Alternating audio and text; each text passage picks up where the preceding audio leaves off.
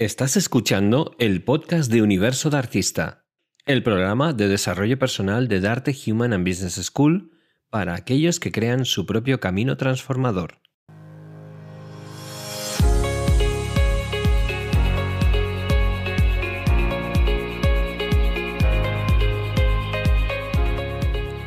Buenos días, ¿qué tal? ¿Qué tal lleváis este fin de semana ya? Cerrando noviembre, uy, noviembre, cerrando octubre, vamos a iniciar noviembre dentro de nada, ya estamos en pleno otoño. Bueno, bueno, y hemos tenido eclipse esta semana y todo, ¿verdad, Cris? ¿Qué tal? Buenos días. Sí, sí, muy bien, buenos días, buenos días a mm. todos. Pues mira, aquí tenemos la, la transición de estos eclipses que nos invitan a mirar el cambio, a mirar las cosas que ya pues no nos resuenan, hacer limpieza de casa, por ejemplo, eh, todas esas cosas que tienes pendientes pues que pongas un poquito ya de, caña al asunto, ¿no? Así que bueno, ahí estamos, ahí estamos, de, limpieza en todos los sentidos.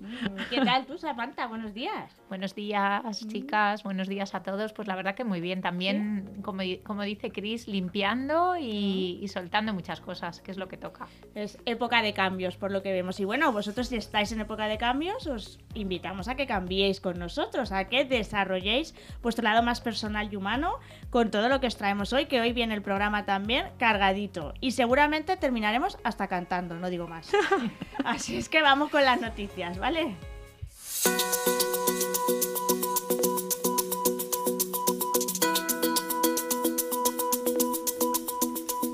Comenzamos con las noticias que nos interesan, las que no vais a encontrar en el telediario y hoy vamos a ser breves, ¿vale? Porque tenemos muchos invitados, muchas cosas que aprender y vamos a ser breves, pero bueno, os voy a dejar dos noticias hoy. A ver, una muy importante. Pensar en mañana por la tarde. ¿Qué es mañana por la tarde? Domingo por la tarde. Pues ¿qué pasa? ¿Por qué sientes ansiedad o tristeza los domingos por la tarde? Voy a poner yo la coletilla. Mm, no suena, no suena, sí, sí, ¿Nos pasa de que normalmente los domingos por la tarde son así como un poco sí, sí. Como el previo, la previa, la previa al partido, la previa al lunes y estás ahí con los nervios ya de que mañana a las 8 pues suena el despertador o ya estás pues eso, con mil cosas por hacer, que parece que es un día de descanso, pero interiormente ya estás programando la semana. Pues, Entonces, pues, por ahí, por ahí va A mí me suena de, eso. de la noticia. Es una noticia que he visto en cuidateplus.marca y es una, eh, analiza esto una psicóloga que se llama Olga Fernández Velilla La Puerta y dice que aparece especialmente el domingo por la tarde, como he dicho yo, porque es un síntoma de que hay algo en nuestra vida semanal que puede ser que no marche bien. Y por eso nos anticipamos a lo que va a pasar y nos encontramos un poco así. Puede ser el motivo desde que haya una carencia de satisfacción o autorrealización con nuestro propósito y lo que hacemos a lo largo de la semana. Entonces es como, uff, es que ahora voy a empezar, voy a ir a trabajar a esto que no me gusta y ya pues claro, te, da todo el bajón el domingo por la tarde. Que también puede ser otra razón que han dicho que puede ser porque es el día que eh, estás más relajado, has tenido dos días de descanso y es como que te, concentras en tus emociones, ¿no? Digamos que has salido del mare magnum de la semana y es como que empiezas a mm, pensar más en ti y demás y como que pues a lo mejor empiezas ahí a descubrir cosas y dices, uff, qué, bajón, no sé, estoy así de, domingo raro. O incluso puede ser que eh, hagas un cierre de semana, igual que a fin de año haces como un balance, pues a lo mejor hay gente que el sábado por la, el domingo por la tarde, pues dice, jolín, es que esta semana ha sido regulín o lo que sea, entonces pues puede terminar el domingo por la tarde, así os pasa, ¿no? Habéis dicho. Sí, sí, además eh, yo fíjate que lo, veo también un poco ligado a la autoexigencia interior que tenemos constantemente, ¿no? El domingo es para relajarnos y en el momento en el que, hablo por experiencia propia, que a lo mejor vosotros decís, pues eras tú guapa, porque yo los domingos me cojo un bol de palomitas y ya está, pero eh, esa sensación de me voy a relajar un poco y por dentro pues tener esa voz interior, ¿no? Ese, ese yo, yo número, número dos eh, que te está diciendo, oye, ¿qué haces tumbada? ¿Qué haces sentada en el sofá? Pero bueno, si deberías estar haciendo esto, tú no sabes que mañana a las, a las, a las 12 tienes no sé qué, pero antes tienes tres reuniones con no sé qué. te has metido en mi cabeza ahora mismo. Ay, madre mía. por la tarde. Madre mía, total. Entonces, bueno, yo lo ligo un poco más eso, ¿no? A la autoexigencia y el no permitirte relajarte ni siquiera un, un día. Y yo me lo sigo trabajando. Y fijaros también una cosa que no sé si os pasa, que a mí, a mí también me pasa, que mm. es no estar en el momento presente, porque estamos ya mm. anticipando lo que tenemos que hacer en toda la semana, con lo cual al final en este momento tampoco lo estamos disfrutando porque estamos pensando ya en lo que tenemos que hacer. Con lo cual pues hay que estar con más atención en el momento del aquí y el ahora. Pues mira, me acabo de acordar, eh, la temporada pasada estuvo con nosotros Marta Romo, que es neurocientífica, es experta en neurociencia, y eh, nos comentó esto, nos habló de la eh, anticipación positiva y negativa, que se da principalmente los fines de semana. Los viernes trabajamos la anticipación positiva, que no, no te cuesta de madrugar, si tienen mil tareas en el trabajo, no pasa nada. ¿Por qué? Porque ya estás viendo que va a ser fin de semana y es como, venga, pues doy el último sprint y pues, luego ya la relajación. Entonces ahí tienes la anticipación positiva. Sin embargo, el domingo haces la anticipación negativa, que es lo que has comentado tú, que ves que viene la semana y al final lo que acabas es perdiendo toda una tarde de domingo que sigue siendo tu tiempo libre y no lo estás dedicando en hacer, en hacer algo que en vez de lamentarte de que al día siguiente es lunes. O sea, que has dado en el clavo. Yo casi me, me centro más que es este tipo de las anticipaciones en las que vivimos que, otra cuestión. O sea que, ya sabes, domingo por la tarde, aquí te dicen, pues puedes aprovechar para hacer ejercicio, para quedar con gente para ir al cine, tomar un café, pero no, que está muy bien lo del sofá y mantas y a ti te apetece, pero si es para rumiar, nada, fuera, nos vamos a otra cosa. Podéis escuchar Universo de Artista. Sí, también. también los domingos. Claro, sí, sí. Hombre, es un plan estupendo. Y ahora vengo ya con la última noticia que es un tema polémico. Vamos a ver. ¿Cuesta dinero la felicidad? Así, así lo lanzo, ¿eh? Porque resulta que dos premios Nobel de Economía dan la respuesta a esta eterna pregunta. Es una noticia que he visto en las estas, cuento. En el 2010, eh, los dos ganadores del Premio Nobel de Economía, Daniel Kahneman y Angus, Angus Deaton, publicaron un estudio en el que argumentaban que unos 100.000 euros al año podrían acercarnos a ese objetivo de la felicidad. Es decir, si tienes esos 100.000 euros al año, por así decirlo, cubres tus necesidades básicas que están ligadas a la inseguridad que genera angustia. Con lo tanto, sí que en ese sentido estaría ligado a la felicidad. Pero a la felicidad o al bienestar, es lo que preguntan, porque no es lo mismo, porque decían que a partir de ahí, aunque tú tuvieras mucho más dinero, la felicidad no incrementaba en la misma proporción lineal. O sea, quería decir que si tienes cubiertas tus necesidades básicas, tienes bienestar, pero no hay que confundirlo con felicidad.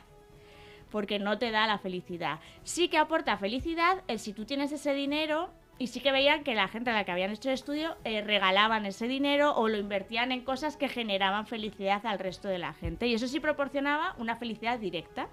Pero no por tener más dinero eres más feliz, según el estudio de estos dos premios Nobel de Economía, ¿eh? que no me lo estoy inventando yo, ¿vale? Así que lo que concluían es que los altos ingresos compran la satisfacción en la vida, pero no la felicidad. Lo que sí que está demostrado, por desgracia, es que los bajos ingresos sí que se asocia normalmente a una baja evaluación de la felicidad porque no consigues ese bienestar. Pero que con la felicidad, que con el dinero no eres más feliz. Que se vea la diferencia. ¿Vale? Y nada, pues ya está aquí las noticias. ¿Qué os ha parecido? ¿Vais a tener más dinero para ser más felices? No, ya sabéis que no. Así que si os toca la lotería... Dentro, empieza Hay que ser rico interiormente para poder ser rico exteriormente. Es mi, mi, opinión. Yo también estoy totalmente de acuerdo. Pues nada, vamos, que tienes una invitada de lujo también. Hoy vamos a hablar de un tema muy interesante. Y nada, vamos, vamos con la autenticidad.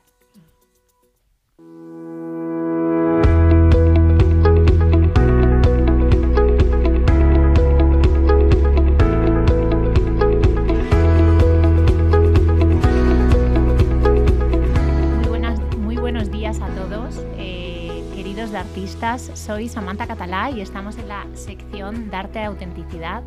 Hoy con una persona muy especial para mí. Ella es Mónica de los Ríos. Ella es creadora de la primera escuela en habla hispana de Project Manager Digitales.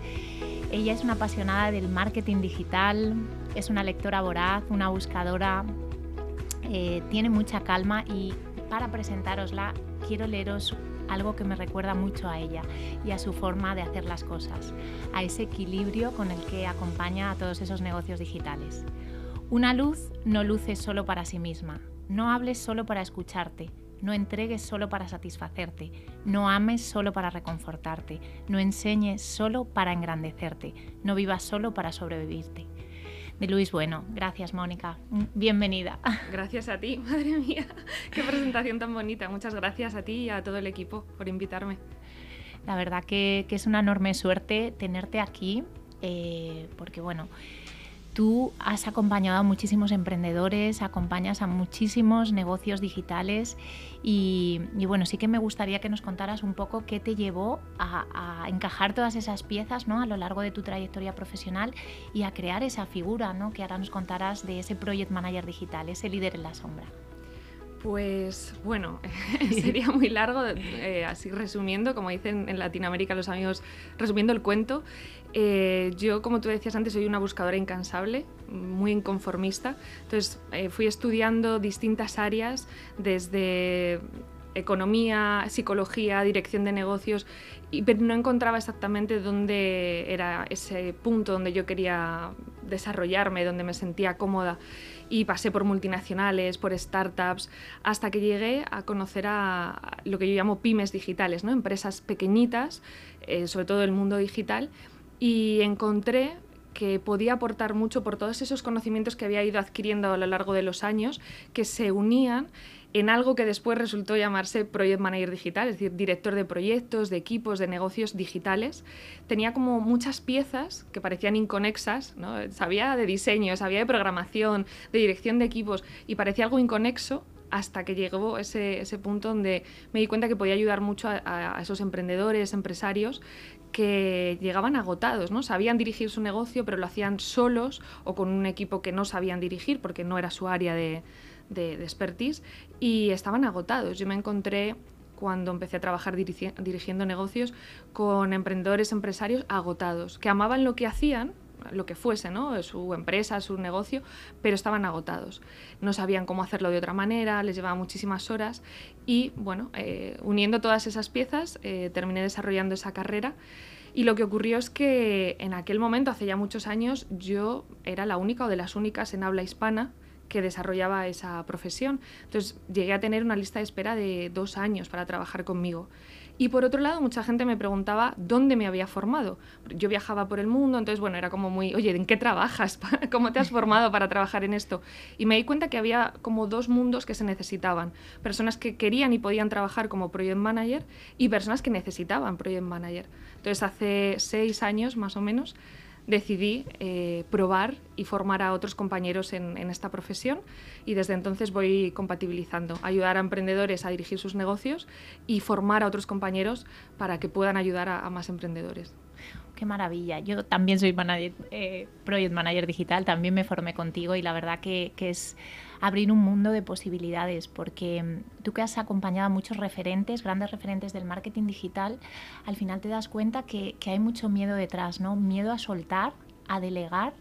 Y, cuando al final delegas y sueltas, eh, ese CEO puede encaminarse realmente a, su zona de genialidad, a, mejorar todo eso que quiere entregar al mundo. ¿no? Em, ¿Qué hay detrás cuando sueltas ese control y, ese miedo? ¿Qué te encuentras? Creo que hay mucho miedo, Samantha, a parar. Porque para poder delegar necesitas parar primero, igual que para poder dirigir un negocio necesitas parar de forma recurrente, constante, para cuestionarte. Lo que estás haciendo, lo que quieres hacer, vas en la dirección adecuada, eh, en la que tú quieres ir, de la manera en la que tú quieres ir. Y para formar un equipo es el mismo proceso, necesitas parar para poder cuestionarte qué necesitas. Entonces, lo que suelo encontrar es que hay como mucho miedo a parar, a soltar lo que tienes hasta ese momento, lo que has construido hasta ese momento, para poder plantearte una siguiente etapa, que puede ser con equipo o no. Pero si no te lo cuestionas, si no paras y te lo cuestionas, normalmente entras en esa inercia, en ese piloto automático, que es lo que normalmente yo encuentro que lleva al sufrimiento. Al estoy haciendo muchas cosas, he contratado a muchas personas, pero no encuentro ese punto en el que evolucione, en el que me siento estancada, estancado. Y para mí el punto es parar y cuestionarte. Realmente necesito un equipo, qué tipo de equipo, qué tipo de personas a mi lado, eh, qué puedo dar, ofrecer yo, qué necesito. Y si no paras y te cuestionas y lo haces todo en piloto automático, es, te lleva al sufrimiento porque vas poniendo tiritas, parches, Fíjate que tú hablas mucho, ¿no? Siempre de equilibrio, de calma, de claridad, de foco. Y y todos esos CEOs de los que hablamos, todos esos emprendedores que al final les va llevando ese piloto automático, llegan a perder ese foco, ese propósito y, se pierden en su propio emprendimiento, con lo cual pues en muchos momentos también quieren abandonar, ¿no? teniendo proyectos muy buenos y proyectos que podrían crecer mucho.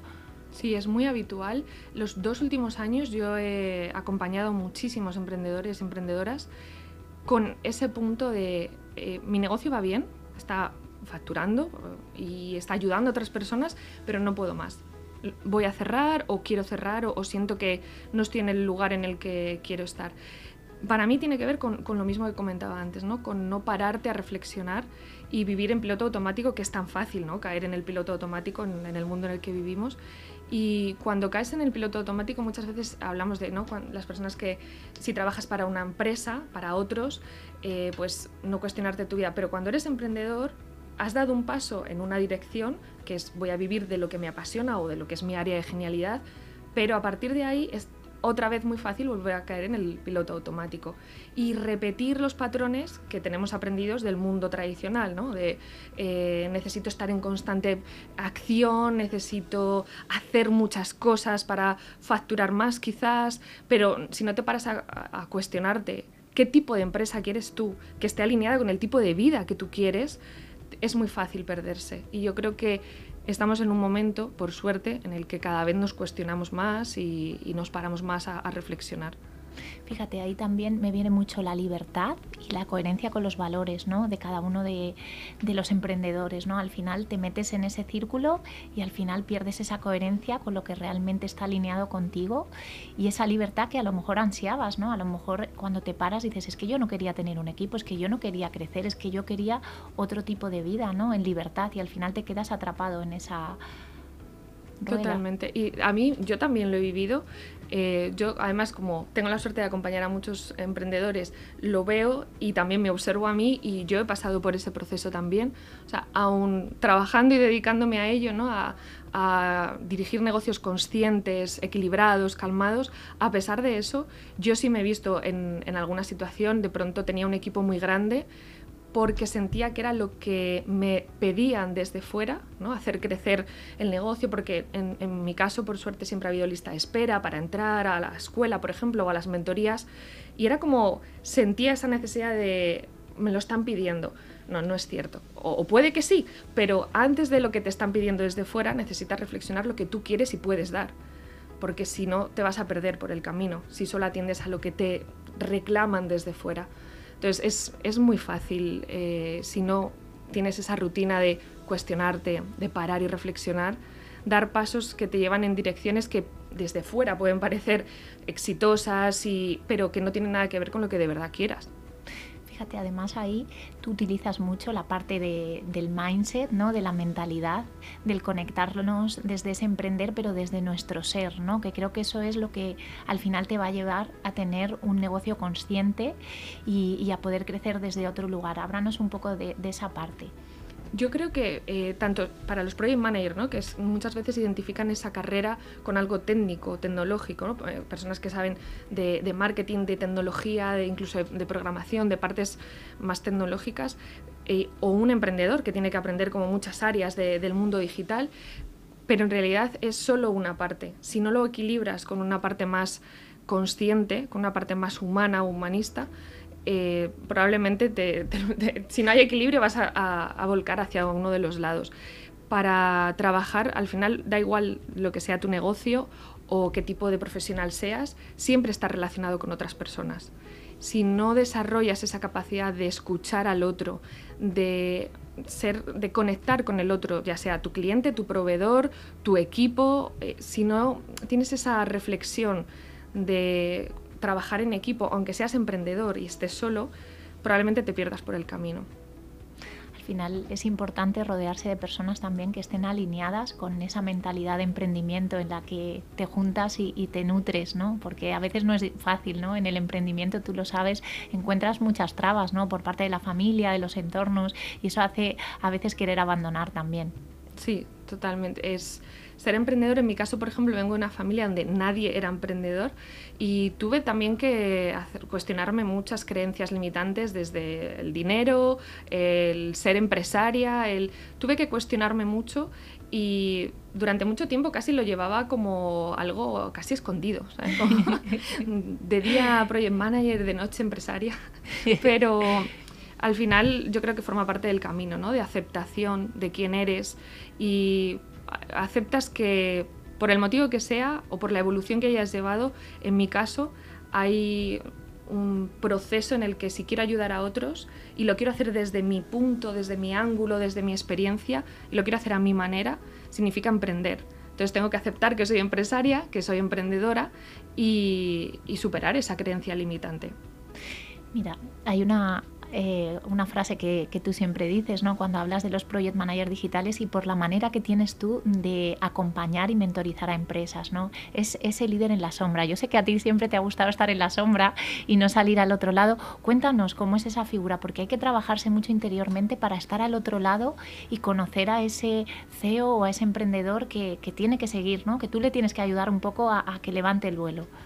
Sí, yo creo que para ser project manager o mentor o, acompañar a, bueno, también otras muchas profesiones, siempre que trabajes para otros o en servicio de otros, tienes que tener la capacidad de retirarte del foco y de estar al servicio de, esa otra persona o de esa otra empresa o ese otro equipo.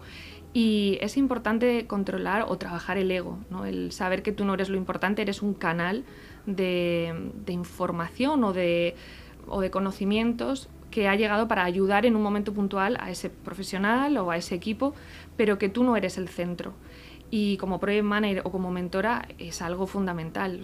no es importante tu opinión, no es importante lo que tú sepas hacer, lo importante es lo que seas capaz de sacar del otro, lo que seas capaz de cuestionar al otro para que encuentre las respuestas adecuadas a lo que sea que le esté ocurriendo. Tienes que trabajar mucho ese saber retirarte, saber que no eres el centro de atención, ni necesitas serlo para hacer bien tu trabajo. Es un liderazgo de servicio eh, totalmente. Yo sé que también tú utilizas eh, la parte del coaching, de esas preguntas poderosas para tirar de ese hilo ¿no? y sacar y descubrir lo que hay detrás de cada emprendedor, porque cada uno tiene un proyecto, pero cuando empiezas a tirar te das cuenta que hay muchas creencias limitantes y muchas cosas que al final no van alineadas con eso que él quiere entregar al mundo. Totalmente. De hecho, eh, yo cuando empecé a trabajar sí venía de, de esa versión como más técnica, por decirlo de alguna manera, ¿no? de economía, marketing, dirección de proyectos, incluso programación y demás, pero me di cuenta de que todo eso eran herramientas que cuando de verdad había procesos potentes, evolución importante en las empresas, en los equipos, era porque habíamos trabajado la parte humana, porque habíamos trabajado a nivel de coaching, de desarrollo, de escucha, y habíamos encontrado esos puntos de fricción que no tenían que ver en la mayoría de los casos con negocio, con marketing y con tal, tenían que ver con el, nuestra ser, ser humanos más que con nada técnico. Entonces, a partir de ahí empecé a desarrollar y a equilibrar esos dos mundos porque también, evidentemente, en un negocio hace falta el otro, ¿no? Necesitamos marketing, necesitamos entender cómo dirigir un equipo, pero si no tienes lo anterior, si no eres capaz de desarrollar una escucha activa con tu equipo, con tu empresa, no tienes nada es ese humanismo digital ¿no? y, ese, esas relaciones del marketing consciente donde llegamos a un, punto de encuentro entre todas las partes del equipo, ¿no? cada uno con su rol para al final ir a ese, a ese encuentro en el que cada uno aporta desde, desde su rol más, más elevado o el que tiene como como más poder en él. ¿En qué momento vital te encuentras ahora, Mónica? Pues mira, estoy a punto de dar a luz. si me voy corriendo es por eso, empezar las contracciones. Estoy a punto de dar a luz. A nivel personal estoy en un momento bellísimo. Eh, me he mudado a vivir en, a España desde hace, bueno, ya un par de años, ya hace tiempo.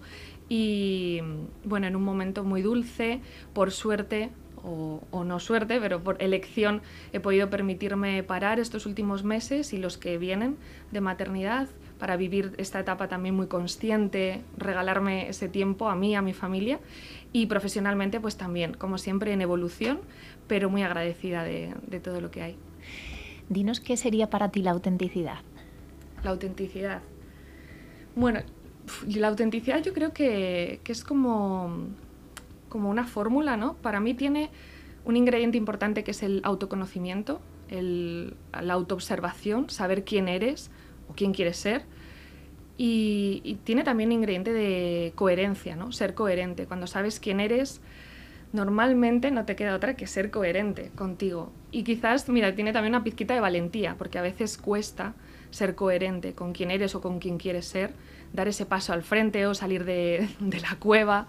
Y yo creo que cuando te conoces. De hecho, mira, hay una pregunta que yo siempre me hago, que me hizo una maestra hace mucho tiempo de meditación. Cuando dudo entre si hacer una cosa u otra, ir en una dirección u otra, siempre me pregunto, ¿esto, la elección que sea que, vaya a tomar, me honra o me traiciona? Y eso tiene que ver con la autenticidad. Si tú te conoces, sabes que la elección que vayas a hacer te va a honrar o te va a traicionar. Y ahí ya no te queda otra que ser coherente contigo y valiente contigo para, ser, para poder ser auténtica.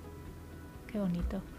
La verdad que antes hablábamos también, ¿no? En ese sentido hablábamos de los juicios, ¿no? Muchas veces estamos con las opiniones de otros que a veces nos limitan, ¿no? Y tú me contabas una cosa que, me ha gustado mucho, ¿no? De, de, del dejar el juicio de nosotros mismos a otros. Sí, a mí me ha ayudado mucho para perder el miedo a que me juzguen, dejar de juzgar es como un entrenamiento, ¿no? Porque parece que estamos programados y, yo me pillo muchas veces, ¿no? De, oye, esto estoy juzgando a fulanita, venganita. Pero es un entrenamiento, es, ok, vale, pues sí, he juzgado porque es como un piloto automático, pero reflexiono y lo saco de la ecuación, ¿no? Porque sé que al final lo que el otro está haciendo, diciendo, no tiene que ver conmigo, si es algo, sino con quién es esa persona, de dónde viene, sus orígenes, sus miedos, sus sombras. Y cuando empiezas como a verlo desde cierta distancia, ¿no? Como... Eh, no, no, te identificas ni como víctima, ni como, sino que lo ves con, con distancia y empiezas a practicar esto de no juzgar al otro, de pronto empieza a importarte menos que te juzguen a ti. Y a mí esa sensación de como de bueno, acepto aceptación radical, que podríamos llamar, acepto radicalmente como eres para poder aceptarme como soy yo qué, humilde, porque al final también nosotros, cada uno vemos el mundo con nuestros ojos, ¿no? Y, cada uno tenemos nuestras experiencias y, todo lo que llevamos detrás. Entonces es bonito verlo así, comprender y comprender que como seres humanos cada uno llevamos nuestro ciclo y es diferente. Mira, Luna fue nuestra, Luna Roca fue nuestra anterior invitada y nos dejó aquí una pregunta para ti. Ella no sabía que ibas a ser tú la persona que venía y nos dejó esta pregunta. ¿Qué es para ti el amor? Ostras, así, madre mía, eh, intensa. ¿Qué es para mí el amor? Pues para mí hoy el amor es más em, como un estado de, no sé si llamarlo así, como un estado del ser, un estado de, de ánimo, porque ya no depende para mí de otros o del exterior, no depende de una pareja que por suerte tengo la pareja maravillosa, o de mis hijos, ahora que espero mi, hijo, o de mis amigos. No depende de lo exterior, depende más de mi estado de calma. Para mí el amor y la calma va siempre unido. Ahora, evidentemente no en la adolescencia no era así no amor era algo que asociabas a mariposas eh, agitación pero hoy para mí el amor es estar en calma es sentir que estás en el lugar adecuado con las personas adecuadas, si es que hay personas, y que sobre todo tú te sientes eh, totalmente auténtica, ¿no? que sientes que, que puedes ser, que puedes estar como realmente eres y como realmente quieres estar, y tiene más que ver con, con cómo te sientes tú, no con lo exterior. A mí estar contigo me, me, transmite esa sensación, que es como volver a casa y, y, esos lugares en donde encontramos la paz, esos son los lugares donde, donde debemos ir. ¿no? A, mí me pasa contigo también. Eh, una pregunta que quería hacerte ahora para dónde te van a encontrar, pero sobre todo cuéntanos qué son esas cartas de, navegación para negocios digitales, ¿no? Donde das esas coordenadas. Cartas de navegación es la newsletter que escribo todos los domingos y es bueno un poco ese punto de ese canal que tengo de comunicación con emprendedores o profesionales, porque también hay, muchos profesionales, project manager o, cualquier otra profesión, que se dedican a, ayudar o servir a, cualquier otro profesional. Y es el punto en el que uno, eh, ese conocimiento de, de marketing, de dirección, de economía, con una visión muy humanista, por llamarlo de alguna manera, muy equilibrada. Y yo soy una apasionada de la historia y una lectora voraz, entonces siempre va acompañado de, eh, entrelazado con historias, con biografías. Y bueno, para mí es que me encanta escribir, pues es como una vía maravillosa de comunicación con, con la comunidad bueno, Mónica, si te quiere, te regalará libros. Yo doy fe porque siempre que nos encontramos nos regalamos muchos libros. Sí. Seguimos ahí aprendiendo. Y dinos dónde pueden encontrarte. Pues ahora mismo, bueno, muy fácil en monicadelorríos.com. Ahí es muy fácil encontrarme y además apuntarse a cartas de navegación. Todos los domingos eh, hay, una carta bonita que nos ayuda a reflexionar. Y luego, a partir de ahí, ya está conectado todas las redes sociales y toda la información. monicadelorios.com, ahí está todo.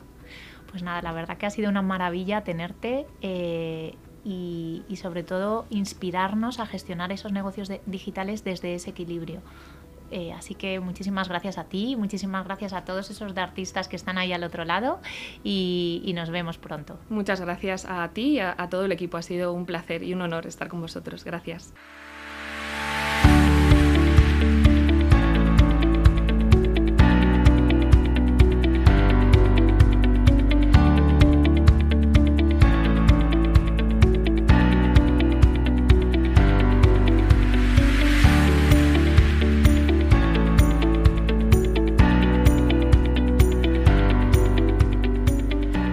Buenas otra vez, aquí estamos, continuamos con la siguiente sección eh, ya sabéis, ahora estamos con Hall of Fame, pero eh, con la nueva parte que hemos estrenado hace muy poquito, hace 15 días, que hicimos la primera de esta serie de entrevistas que vamos a hacer a los alumnos que han pasado por Darte y que han estudiado PNL. La carrera completa de PNL, ya son trainers en PNL, ya tienen, vamos, un superpoder súper integrado, nunca mejor dicho. Y hoy tenemos a dos chicas, hoy tenemos a dos chicas con nosotros que son Fara Sánchez y Laura María Cámara. ¿Qué tal, chicas? Hola, encantada. Sí, sí, podéis hablar, sin miedo, Laura.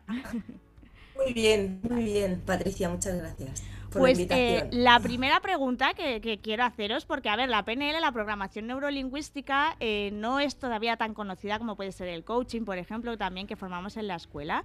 Pero a vosotras entonces, ¿qué es lo que os llevó a formaros en ella? Podéis contestar, Laura, por ejemplo, primero.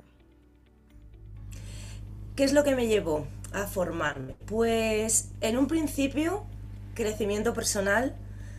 Estaba pasando por una época un poco turbulenta con una pareja sentimental. Yo realmente cuando hice Practitioner de PNL, que fue en julio del año pasado, estaba pasando por una época un poco turbulenta con una pareja y dije, uff, algo sucede aquí. Y vi el anuncio de Enrique Jurado y dije, esto me va a servir.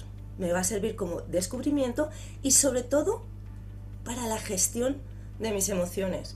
Estaba en un punto de casi colapso, casi colapso. Era como, pero Laura, ¿qué te pasa? O sea, has, estado en situaciones muchísimo, digámoslo así, más, más no graves, ¿no? Pero, y, y por esto me estaba derrumbando, estaba con una gestión emocional por los suelos, un pelín incluso obsesionada. Y digo, a ver, entonces vi, vi el anuncio y principalmente fue fue para esto, Patricia. Y ya pues vino lo que vino, vino la carrera profesional que me encantó y, en todo lo que ha derivado. ¿Y en tu casa, en tu caso, Fara, cuál fue? ¿Qué es lo que te hizo acercarte más a, hacer toda esta carrera de PNL?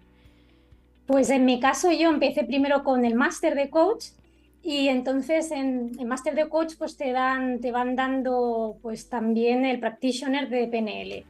Y la verdad es que para mí eh, la PNL introducida en el máster era un cambio, en el máster en el coaching, era un cambio mm, que a mí yo veía que era mucha diferencia entre utilizarla o no utilizarla.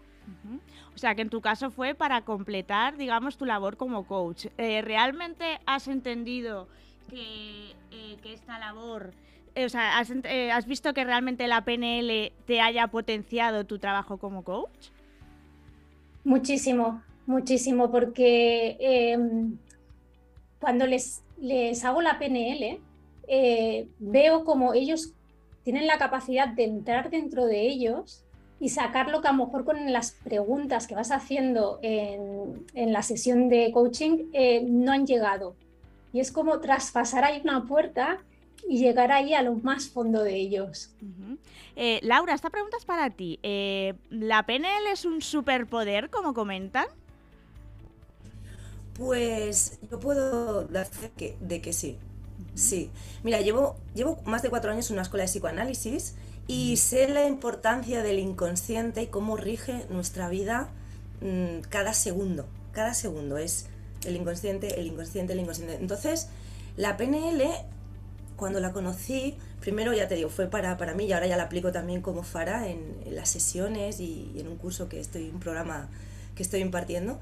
Y mm, realmente es un superpoder. ¿Por qué? Porque puedes hacer lo inconsciente consciente y averiguar qué patrones te están desviando de ese resultado que quieres alcanzar.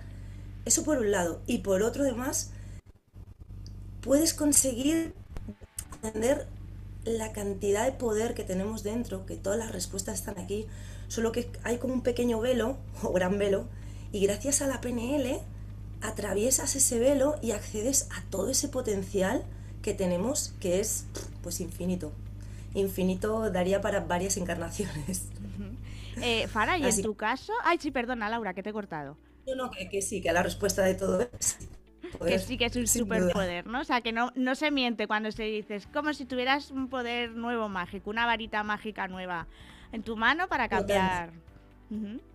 Tanto para uno mismo como para los que no hace que te dediques a la, al coaching, como nosotras a lo mejor simplemente para autodescubrimiento de uno mismo, ya es brutal.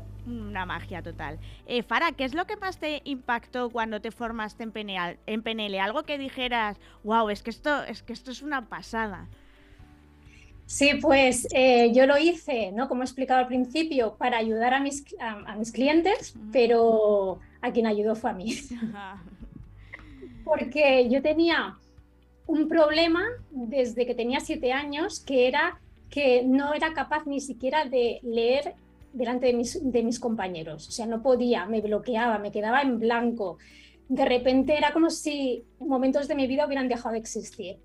Como era desde los siete años, eh, fue algo que, bueno, lo asumí como pues, una deficiencia ¿no? que tienes y bueno, pues hago mi vida y ya voy intentando hacer toda mi vida con esa deficiencia.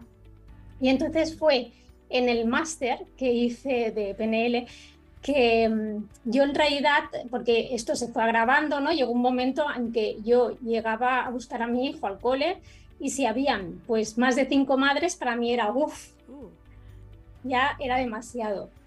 Y entonces yo quise solventar ese tema porque ese tema ya estaba pues eh, no directamente, pero sí que podía estar perjudicando a mi hijo. Y al solventar ese tema en una de las dinámicas, de repente me di cuenta que había solventado lo de hablar en público. Y de hecho ahora actualmente pues hago cada semana un directo en Instagram, que eso para ti era...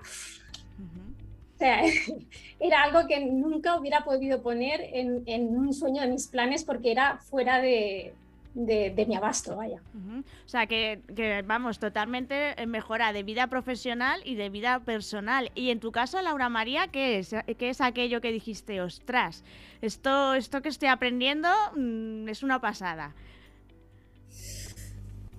Una cosita que tampoco he dicho anteriormente es que además sirve, bueno, a mí me ayudó también para un trastorno alimenticio que yo arrastraba durante muchos años. O sea, es que va desde trastornos, adicciones, fobias, lo que Fara decía, ese miedo quizás ponerse, va cualquier cosa. En mi caso, además del trastorno, la gestión, la gestión emocional, especialmente, sobre todo con las relaciones, que me, volvía como una niña chica obsesiva, y, con apego, o sea, eh, para mí ha sido ese, ese descubrimiento, pero especialmente la gestión emocional.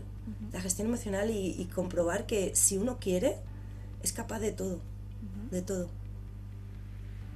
Y entonces, eh, ¿a qué, os ha aportado? ¿A nivel profesional os ha aportado algo especialmente, Fara? En tu caso sí, pero ¿hay algo que digas? Es que esto, o sea, me lo ha cambiado completamente la forma en que profesionalmente me, me desenvuelva como lo hacía antes. Yo es que realmente no concibo una sesión de coaching sin poner PNL. En algún momento pongo una, aunque sea en la parte del final, poniendo como un back de volver a, tu futuro y ver cómo va a ser tu futuro gracias a los cambios que quieres poner. Es que no, yo no sé, yo no concibo realmente, ¿eh? no, a ver, sí que podría hacerla, pero es como si no estuviera dando el máximo potencial. Es como si yo, si no utilizo la pena en esas sesiones, es como si tuviera un arma, pero digo, no, no, no la voy a utilizar, me la quedo. Realmente yo veo mucha diferencia. De hecho, yo vi, mientras se va transcurriendo la sesión, yo voy pensando, uy, este, esta persona. De hecho, la última que hice, eh, pensaba hacer solo PNL porque era como una, la primera, y era un poquito como para ver todo, ¿no? Para pero tal como transcurría la sesión, digo, necesita una integración por partes. Mm. Y le pedí permiso a la persona, me dijo que sí, que no había problema y pasamos allí y el cambio fue, fue muy bueno para ella, porque de hecho empezó la sesión diciendo que eh, no tenía ganas de nada y acabó diciendo, te voy a desayunar, que tengo ganas. pues ya ves el cambio, si fue grande, claro. Sí, sí, Y en tu caso, Laura María, eh, ¿profesionalmente lo, lo, usas? Ahí voy, ahí voy. Uh, mira, 22 años en el ejército desde que descubrí la PNL el año pasado, fíjate si para mí ha sido la gran herramienta para yo dar un giro de 180 grados a mi vida. Yo soy, era militar de carrera, tenía mi vida hecha ya y dije, este no es mi camino. Conocí la PNL y dije, este es mi camino. Hice el practitioner, el máster y el trainer. Además, en conjunción con el, máster de coaching, que lo inicié en enero y me quedan nada, dos mesecitos. y, y, presentar el proyecto. Pues fíjate si para mí me ha servido. Además de decir, este es mi camino, al terminar, al finalizar el trainer de PNL dije, dije, ¡guau! Sistemas representacionales, el sermón.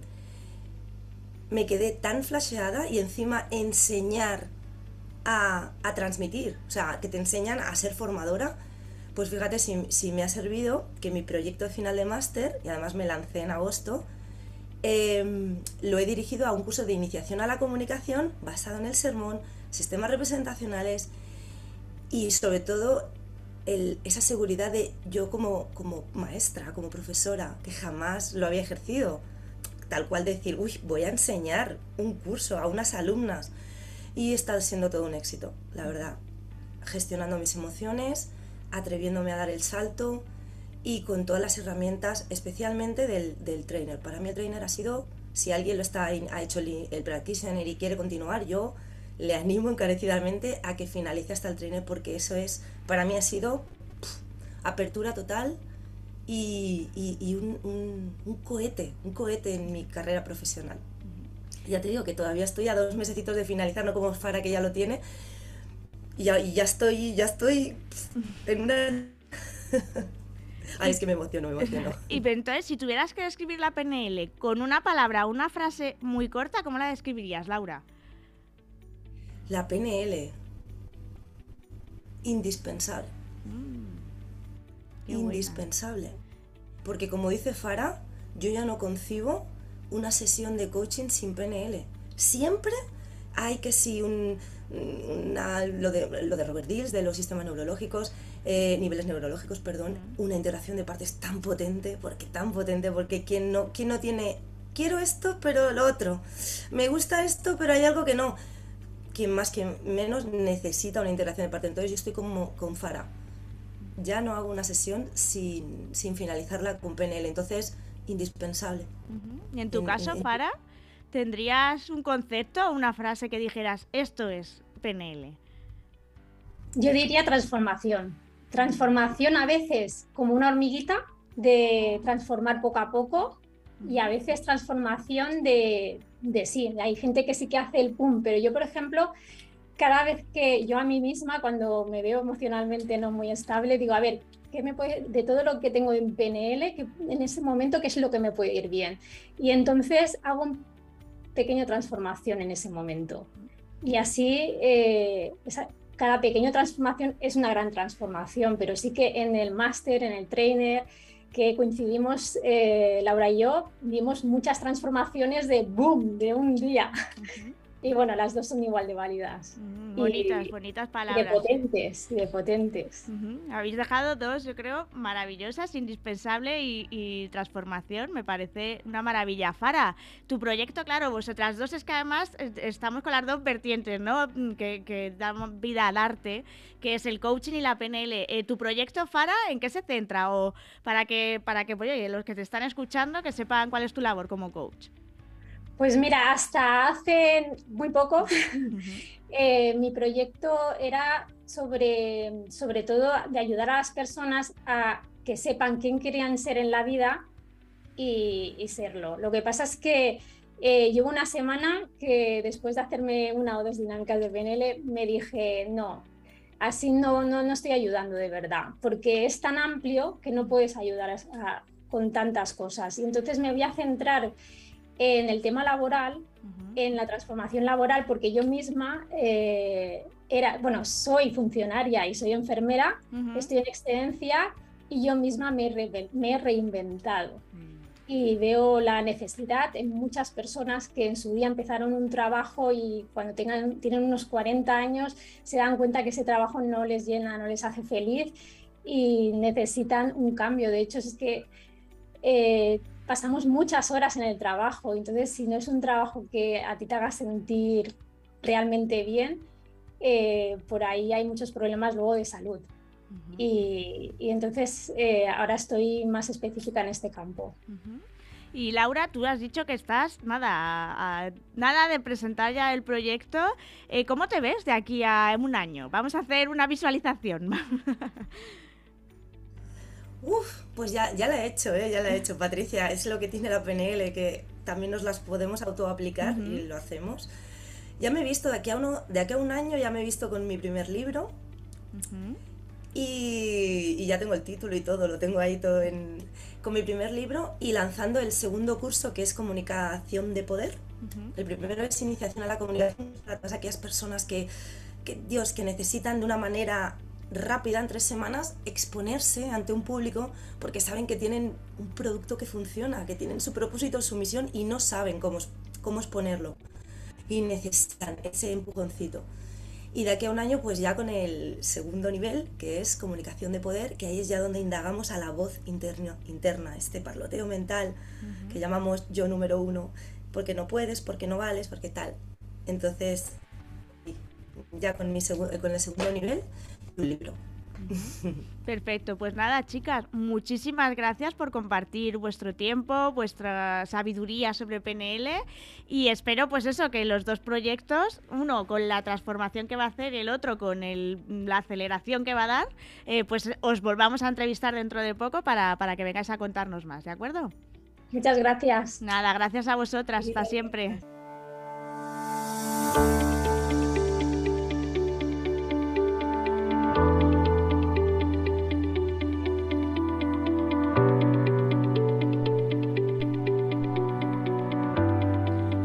Continuamos en la siguiente sección. Hemos empezado ya nuestra Universidad de Coaching, así es que estar muy atentos.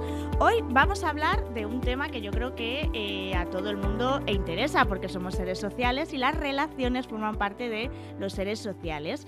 Pero eso sí, hoy vamos a hablar de una relación más importante, la más importante yo creo, que es la relación con nosotros mismos, la conexión con nosotros mismos.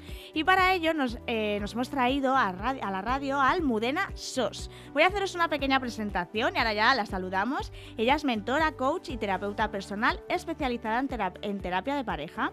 Se ha formado viajando por todo el mundo con gente de la talla de Tony Robbins, Blaze Singer o Joel Roberts, entre otros, y se ha formado en distintas materias y metodologías asociadas al funcionamiento del cerebro y al comportamiento humano, como son la PNL, la hipnosis ericksoniana, la biodescodificación o el control mental, entre otras muchas. Pues ahora ya sí, hola, buenos días, Almudena, ¿qué tal?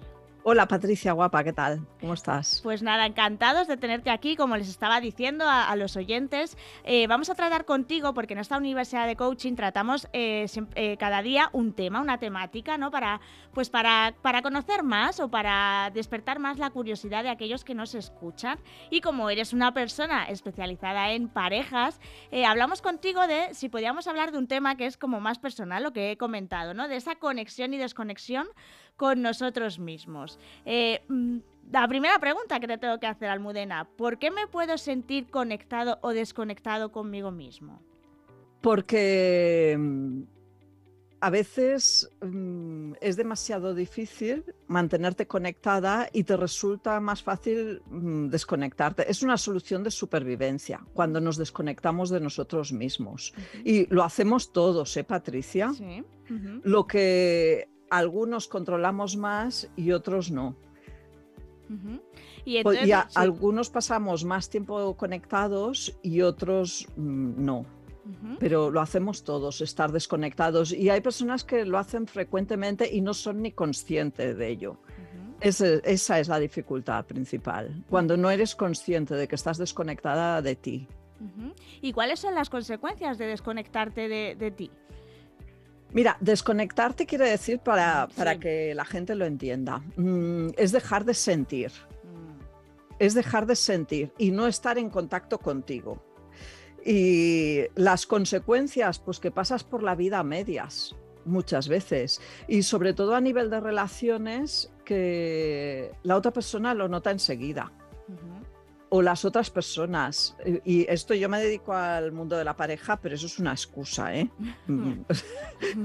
en el fondo yo trabajo en conectarse uno con uno mismo. Y cuando uno está conectado con uno mismo, su relación de pareja funciona y su relación con los demás funciona, aunque la otra persona esté desconectada. Es que la relación funciona. ¿Por qué? Porque tú estás bien. Entonces vives las cosas de una manera diferente y tu respuesta es súper diferente, ¿no? A cuando vives desconectada, que tú dices las consecuencias, pues estar muy mal contigo misma.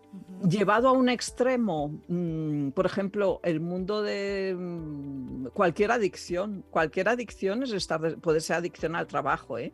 Esta mañana he quedado con un empresario muy potente, es, un financiero que es un crack de tío. Y, y, hacíamos una sesión en una cafetería que hacemos a veces y así, nos vemos cada 15 días. Y es un tío que genera muchísimo dinero continuamente pero es que está desconectado mm, y, el generar dinero, resultados, es lo que usa para vivir desconectado. Luego sufre mucho. ¿Por qué? Porque está mal él. Hoy me decía, es que estoy tomando cosas para dormir porque estoy fatal. Y con mi pareja me va fatal y no sé qué. Entonces, él usa eso usamos muchas cosas, a veces compra compulsiva, el meternos en un trabajo a lo bestia, en una relación, a veces vivir la vida de otra persona en relaciones ocurre mucho. Mm. Y entonces, eh, si no estamos conectados con uno mismo, existe, porque he leído que existe el síndrome de desconexión emocional. O sea, existe como síndrome, como tal. Sí, sí. Bueno, mm, eh, se le suele poner etiquetas a todo. Sí. Yo soy un poco anti, ¿vale? Porque, anti etiquetas, ¿por Porque a veces usamos la etiqueta para ampararnos en eso. Y y, no mover el culo. Porque nos, nos, a ver, y si nos tratáramos a todos, todos tendríamos 50.000 etiquetas. El síndrome, eh, es que a mí me gusta darle mucha naturalidad a las cosas. Para mí, desconexión emocional es mm, cuando tú te desconectas porque te duele demasiado lo que estás viviendo o te resulta difícil. Por ejemplo, ella hablaba con una persona y le decía que yo en un momento dado de mi vida, Mm, me, resultaba mucho más fácil hacer, o sea, ocuparme de lo que hacía mi pareja o no hacía mi pareja que ocuparme de mí. Y yo tenía que grabar unos vídeos para mi profesión, me resultaba difícil. Estaba pendiente de que si mi pareja grababa sus vídeos o no. Y mi pareja me decía, Almudena, déjame, ocúpate de lo tuyo. Claro.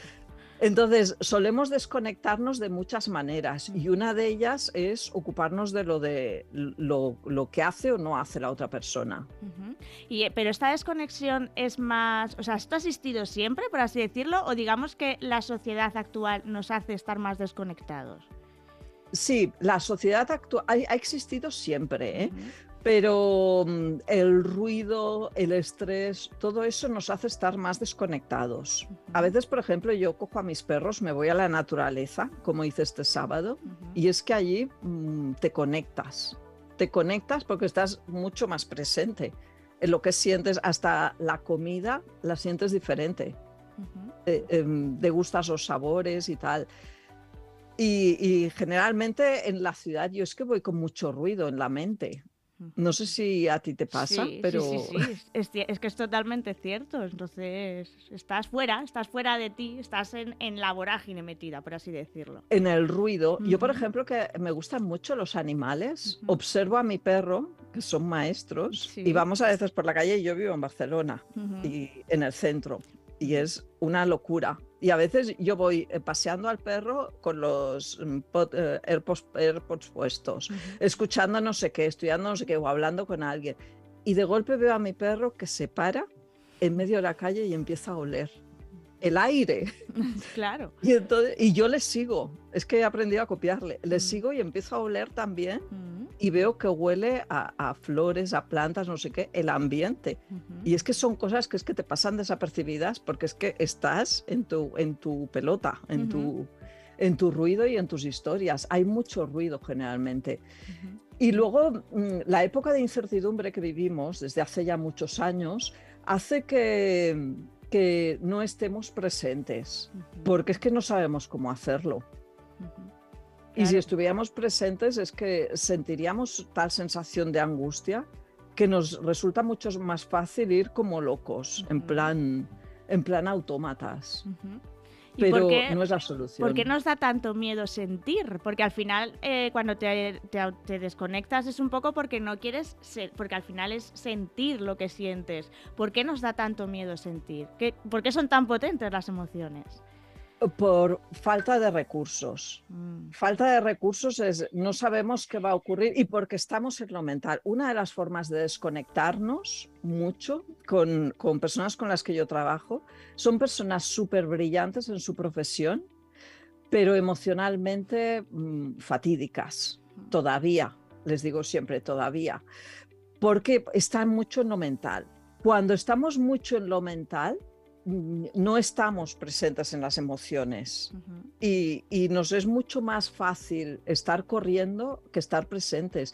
Y nos da miedo sentir, pues porque a nadie nos gusta pasar por el dolor. Pero eh, la diferencia entre dolor y sufrimiento es que el dolor es algo real, que duele, pero, pero está ahí y si te atreves a pasarlo y a estar presente, se pasa. El sufrimiento es cuando no aceptas el dolor y escapas. Y es mucho más chungo, Patricia, el sufrimiento que el dolor, porque es que es inmenso. y, no tiene límite y, puedes tirarte ahí años y años. En cambio, el dolor, yo ahora, por ejemplo, acabo de pasar una situación, la muerte de mi madre, y claro que es doloroso, porque duele, o a veces mm, pierdes lo que sea, pero estás ahí, vives eso y pasa. En cambio, cuando te niegas a aceptar una ruptura de pareja, lo que sea, te niegas a aceptarlo, y es que mm, el, negarte estás sufriendo como una cabrona. ¿no? Y, se te acumula, ¿no? O sea, yo creo que eso lo, lo acabas acumulando y pasa que a veces eh, acaba explotando al cabo de mucho tiempo, con lo que lo que has evitado se te ha hecho más, más bola, ¿no? Es un poco eso. Sí, sí, eh, es muy importante lo que dices. Se ha hecho más bola y se acaba haciendo como un agujero negro. Un agujero negro eh, sin dimensiones, que, puede ser tan grande como, como, como imagines, ¿no? Y, además que muchas veces genera mm, enfermedades físicas. Claro. Porque cuando no prestas atención a lo que estás viviendo, llega un punto que el cuerpo dice, oye, ¿me prestas atención o qué? Y aparecen, mm, qué sé yo, en forma de cáncer, en forma de lo que sea. Pero es, un poco esto, que mm, cuando huimos es porque nos da miedo estar ahí y estamos muy aquí. Y, y lo que hacemos instintivamente, correr, correr y correr. Y llega un punto que la vida, cuando estás corriendo y corriendo, te para y no tienes más remedio que afrontarlo. Y entonces, paradójicamente, es cuando encuentras la, la, solución a todo, que dices, ostras, no me he muerto. es que es verdad, es que... Sí, sí, pero es que claro, es el valor de enfrentarse, de enfrentarse a ello, claro, es, complicado. Y hay algunas personas que sean más propensas, digamos, o, que tengan unas características que les hacen más proclives a ello, a desconectarse, a huir. Sí, mira, yo creo que mm, eh, en mi experiencia, eh, yo tengo bastante catalogadas a las personas que huyen en dos tipos. O sea, hay, hay personas que están muy desconectadas de sí mismas, que es gente que vive como muy hacia afuera. Porque esto en la relación de pareja pasa mucho. La típica persona que, oye, no me haces caso, préstame atención, no sé qué. Y que suele mm, emparejarse con una persona que es todo lo contrario, que es me meto para adentro, déjame, voy a mis cosas y entonces la persona que, que vive muy hacia afuera tiende más a desconectarse. Es que está desconectada y busca que le conecte mm, otras personas u otras cosas. En cambio, la persona que se mete más hacia adentro tiene otra dificultad porque está muy conectado, pero no sabe cómo salir fuera y conectar con el resto de personas. Porque vive su mundo, no sé si conoces casos de... Sí, yo creo que, a ver, son ejemplos que al final acabas conociendo, yo creo, sí. Claro, por eso te decía porque sonreías, te veías sonreír y es que, eh, ocurre mucho en las relaciones de pareja y en cualquier tipo de relación que dices, oye, es que le cuento algo y es que está en su mundo. Y, no, me está prestando atención y esto es súper importante para mí. y, son personas que es esto, que están muy, muy conectadas, pero con ellos mismos, con ellas mismas, no saben cómo conectar con el resto de la gente. Entonces, a estas personas les cuesta muy poco estar conectadas con ellas, pero mm, a las personas que mm, opuestas, eh, yo por ejemplo, yo antes era así, antes de trabajarme, cuando era muy joven. Mm, estaba súper desconectada de mí. Y ojo, pensaba que estaba muy conectada, ¿eh? porque ah. hablaba mucho de temas espirituales, tenía conversaciones muy profundas, pero era palabrería. Palabrería. Porque dentro, Patricia, mira, eh, conectarte de una forma muy visual es crear hogar aquí. Mm. Cuando tienes aquí hogar, que es lo que procuro ayudar a las personas, te sientes conectada. Cuando no tienes hogar aquí, que no hay nada, mm, vas enganchándote a, situaciones, cosas, historias, personas, porque no hay nada y necesitas engancharte a algo porque cuando aquí no hay nada es una sensación súper chunga. Mm. Es una sensación de ansiedad. Vacío, exacto. Que es una de las cosas que más pánico nos da a las personas. El sentir ese vacío. Y cuando te atreves, porque a veces la vida nos lleva a situaciones de vacío, llevas corriendo toda la vida y de golpe la vida te dice, se acabó. Sientes ese vacío y te das cuenta que puedes pasar por él y que no pasa nada y sales mucho más fuerte. Pero todos corremos. Sí, o sea que es verdad aquello que dicen de que para que las relaciones, para, para, tener relaciones sanas, primero tienes que tener una buena relación contigo mismo. O sea, está clarísimo, porque por lo que has comentado, depende de tu grado de conexión contigo mismo, así también está perfilada tu relación de pareja o a quién eliges, supongo que de forma inconsciente, lo eliges un poco por, mm, por cómo eres o cómo te tratas a ti mismo, ¿no? Sí, sí, es, más profundo que todo esto, te diría. Incluso también te digo que mm, eh, hay personas que se dedican al crecimiento personal, mm, que esto me lo encuentro muchísimo, que no han hecho este trabajo, que viven desconectados. Mm, y, por ejemplo, hacen terapia, es que esto lo veo mucho por personas que me vienen, me dicen, no he hecho tanto tiempo de terapia, no sé qué, y cuando me cuentan cosas que hacían, yo pienso, no lo digo, pero pienso, eh, muy mental. O sea, estaban aquí, en la mente, pero no lo habían transformado desde aquí. ¿Por qué? Porque cuando lo, lo, haces desde aquí, experimentas transformación y eso deja de hacerte daño. Entonces es súper importante el, el, el, estar conectada. Y no son palabras estar conectada, es pues muchas veces sentir paz. Y lo que dices, Patricia, que te he cortado, porque no, quería que se me olvidara, em, que sí que escogemos a aquella persona en relaciones que la escogemos inconscientemente, no conscientemente, no por el color de sus ojos ni por nada de esto, sino que la escogemos porque sentimos que es aquella persona que nos va a hacer trabajar nuestros temas, que hemos venido a trabajarnos y que nos va a estar haciendo daño aquello hasta que lo trabajemos. Y, y escogemos a esa persona que nos va a hacer, que nos va a tocar eso que nos duele. Cuando nos toca eso que nos duele y viceversa, ¿eh? nosotros le vamos a tocar eso que, que le duele. ¿Qué ocurre? Que hay personas que se desconectan. Y la persona que no se desconecta, ¿qué hace? Se mete para adentro. Y la otra persona se desconecta más porque dice, mm, estoy sola otra vez. Estoy con alguien que, sea, que, que no está aquí. Pero entonces nunca, o sea, aunque cojas esa pareja que tocas esos temas, que no, no hay, o sea, todo el mundo estamos, digamos, eh, va a haber en algún momento en el que nos desconectemos o, o, sí que se van a tocar esos temas y va a haber una pareja que se complementa a la perfección. Porque se tocan los temas y es una forma de trabajarse mutuamente. Sí, mm, yo creo, Patricia, que mm, nacemos... Mm, para trabajarnos temas. Dos o tres temas súper potentes. Yo no sé tu experiencia, pero yo la mía, mm, dos o tres temas top. Top, top. Sí, sí, yo creo que todo el mundo tenemos temas top, sí. Sí, que, ¿quién nos va a hacer trabajar esos temas top? Madre, padre, parejas. Mm. Para de contar. Y, o sea, relaciones íntimas. Entonces, cuando empiezas una relación, mm, te va a tocar tus temas. Porque no al principio, pero mm, cuando lleva un tiempo la relación, que generalmente es cuando aparece el compromiso, cuando, qué sé yo, nos definimos como pareja o hijos, o venga, vamos a fijar día de la boda, o no sé qué, entonces empiezan a aparecer los problemas, siempre, siempre. Porque se acaba la química ahí. Y es cuando ves a la persona tal cual. Y la persona te ve a ti tal cual. Y es cuando te empieza, te vuelve a hacer daño la herida.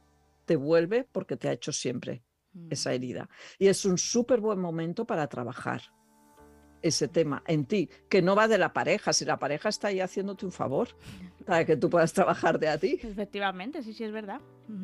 Sí, sí, te das cuenta de muchas cosas, claro. Claro, y luego esa persona igual seguirá contigo toda la vida o igual se acaba y, a otra cosa, pero tú, tú sigues ahí siempre.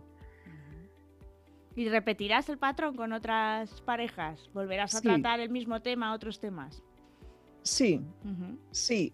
Eh, tus temas hasta que los trabajas.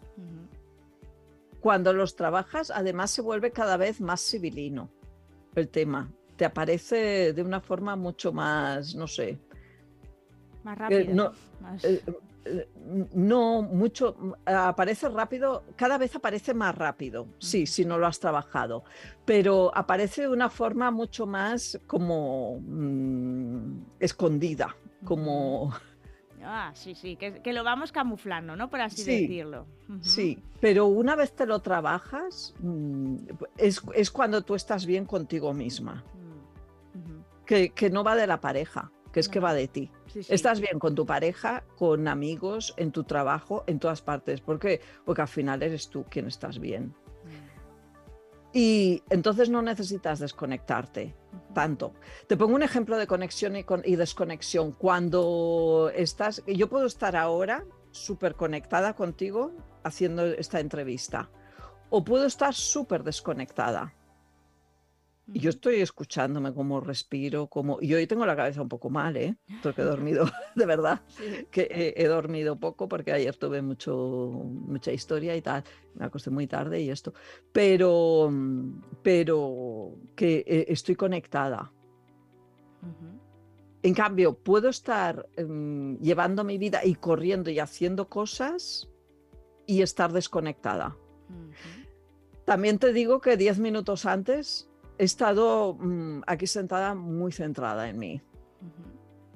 O sea, que se puede gestionar ¿no? la, auto, la autoconexión y trabajarla para, para, que sea más, más fácil, ¿no? Hacerla y, no nos desconectemos tanto. Sí, mira, esto, esto es súper fácil, detectar cuando estás conectada y cuando estás desconectada. Claro, que a mí realmente eso me parece lo más difícil, porque es lo que has comentado, que hay veces que no te das cuenta de que estás desconectado, entonces, ¿cómo lo podemos saber? El otro día precisamente hablaba con un periodista que, y, me decía, ostra, porque hablábamos de temas así como muy profundos y me decía, yo es que todavía voy corriendo, corriendo, corriendo. Y, en la vorágine esta, que, que, ahí estás súper desconectado. Mira, cuando notas malestar, que no eres feliz en tu día a día, y no estoy hablando de que tengas problemas específicos, porque puedes tenerlos, qué sé yo, algo, mm, algo objetivo que te está causando dolor. Eh, algo de tu trabajo, que has perdido a alguien, lo que sea, es algo normal, te, te, duele y estás triste. Pero cuando en tu día a día no eres feliz, y feliz y sientes paz, eso es súper importante. Entonces, mm, generalmente estás desconectada. Y usas múltiples recursos para cuando estás mal contigo, correr, Mm, para mí es súper importante sentirme en paz. En paz, y no te estoy hablando de remordimientos de conciencia ni rollos de estos, ¿eh? te estoy hablando de estar tranquila. Sí, paz mental, como digo yo. ¿El qué? Paz mental, como digo yo, que es un valor importante. Exacto, que puedo estar, por ejemplo, mm, eh, muchas mañanas lo hago, con mis perros paseando, me siento en una terraza a tomar un café a primera hora y estoy súper en paz. Mm aunque mire el móvil, me planifique el día, lo que sea. Pero estoy respirando, sintiendo el sol en mis brazos, todo. Estoy tranquila. Entonces, em, cuando tú te detectas a ti que no te gusta tu día a día y que no estás haciendo nada y que no, no sientes paz mental, es muy posible que estés desconectada. Y estás desconectada porque probablemente estás viviendo situaciones en piloto automático y que no sabes cómo afrontar. Es muy bueno buscar ayuda entonces, porque para ver qué, necesitas para afrontar eso. Porque si supieras afrontarlo, lo harías. Claro, sí, sí, está claro. yo creo que normalmente a veces eh, cuando nos desconectamos, o sea, yo creo que no lo hacemos conscientemente, ¿no? O sea, es un poco como pues lo que has comentado al principio, ¿no? Que es una forma de defensa de, de, nuestro propios, mm, nuestra propia conciencia, ¿no? Por, por, afrontar determinadas situaciones no queremos, pues nos desconectamos. Entonces, claro, sí que necesitarías, si es algo muy común, necesitarías a alguien que, te acompañe. En tu caso, Almudena, cuéntanos tus proyectos. Eh, ¿Qué futuros proyectos tienes? Porque actualmente te, te, dedicas, eres mentora coach y terapeuta personal. ¿Tienes así proyectos, algún curso, algún libro, algo que nos quieras comentar para, para la gente que te esté oyendo y diga, wow, me, resuena mucho lo que, lo que me está contando y quiero saber más de Almudena.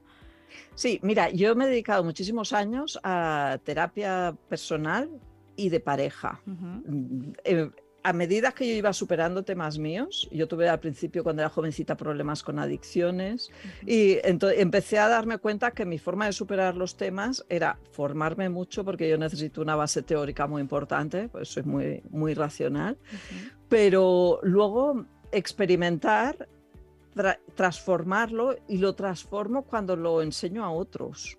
Entonces, empecé eh, trabajando en el mundo de las adicciones, porque yo dejé, mm, en mi caso, antidepresivos, temas de estos, alcohol y tal, cuando era muy jovencita. Y luego empecé a trabajarme el mundo de las relaciones, que me costaba muchísimo, muchísimo. Y por eso luego me fui a terapia de pareja, y sobre todo lo que me trabajé mucho es aprender a estar bien conmigo. He hecho muchos años terapia de pareja y terapia individual. La gente me viene por problemas de pareja. Oye, que estoy mal con mi pareja, que no sé qué. Y luego acabamos trabajando en una persona mm, de arriba abajo. a veces con los lo que has comentado, que al final, eh, más que el problema de pareja, es el problema con uno mismo. O sea que. Sí, ahora eh, eh, no tengo mucho tiempo de hacer eh, terapia individual. Estoy haciendo grupales y ahora estoy formando a gente. Ah, o sea, tengo un proyecto para formar a gente porque no doy muy abasto con, todo esto. y, llevo ya muchos años, ¿no? Y y luego también he escrito un libro que va a salir de cara a Navidades ah, o así. Sí, que trato todos estos temas, eh, reacciones tóxicas, todos estos temas que están tan candentes hoy en día y que para mí eh, se pueden enfocar desde un punto de vista mucho más eh, de conexión. Porque yo lo que veo es que a veces se enfocan muy desde la teoría. Y, a mí me gusta mucho hablar del día a día, de casos reales y, de cómo experimentar esa transformación y sobre todo a nivel de relaciones, porque es algo que, hacemos día a día, todos los días, ¿no? Nos relacionamos. Y básicamente esto, estoy centrada ahora en formar a gente eh, y, luego el libro que saldrá de cara a Navidades ya. Pues nada, o sea, que, ya está a la vuelta de la esquina, un mesecito y pico, perfecto regalo de Navidad para aquellos que, que te hayan estado escuchando, que hayan resonado con lo que has comentado, porque yo creo que hemos tenido una, eh, una conversación muy interesante, Almudena, muchísimas gracias por, por haber estado con nosotros. Y nada, te instamos a que, mira, cuando saques el libro y demás, pues volveremos a hablar y, y a ver qué tal te va todo. Super, Patricia, ¿quieres que deje el link? Sí, claro, sí, sí. Encontrar. Claro, Mira, sí, sí. Pueden encontrarme en sosterapiadepareja.com. Y luego la formación, si hay terapeutas, coaches, psicólogos que se sientan identificados que piensen que no están llegando a las personas con las que trabajan o se ven cojos y así. Estoy eh, montando una formación y pueden apuntarse en sosterapiadepareja.com barra formación para terapia de parejas. Mm, espero que hayan tomado nota. Y, nada, y seguro, seguro, porque es lo que te digo, hemos, has tratado unos temas que, están a la orden del día y que a todo ser humano, por el hecho de ser humano y social, nos interesan. Muchísimas gracias, Almudena. Muchas gracias a ti, Patricia. Igualmente, un hasta placer. siempre, adiós. Dios, hasta siempre.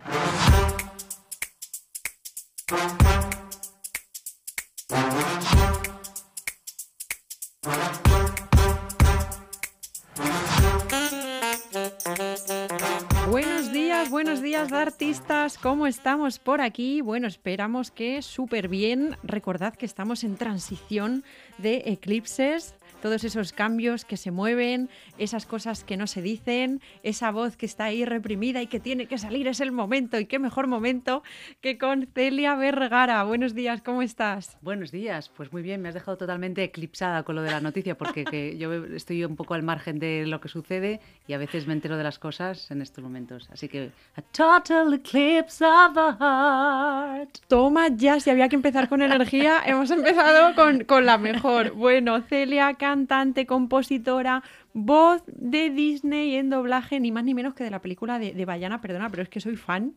En Bayana hago la madre. De la madre, de la en madre. Bayana hago de la madre. Ahora vamos a, a, hablar un poquito sobre eso, a ver si te identificas con el personaje de alguna manera o no, que creo que puede ser muy, muy interesante, o a lo mejor más con Bayana o con otro tipo de, de personaje en la película también.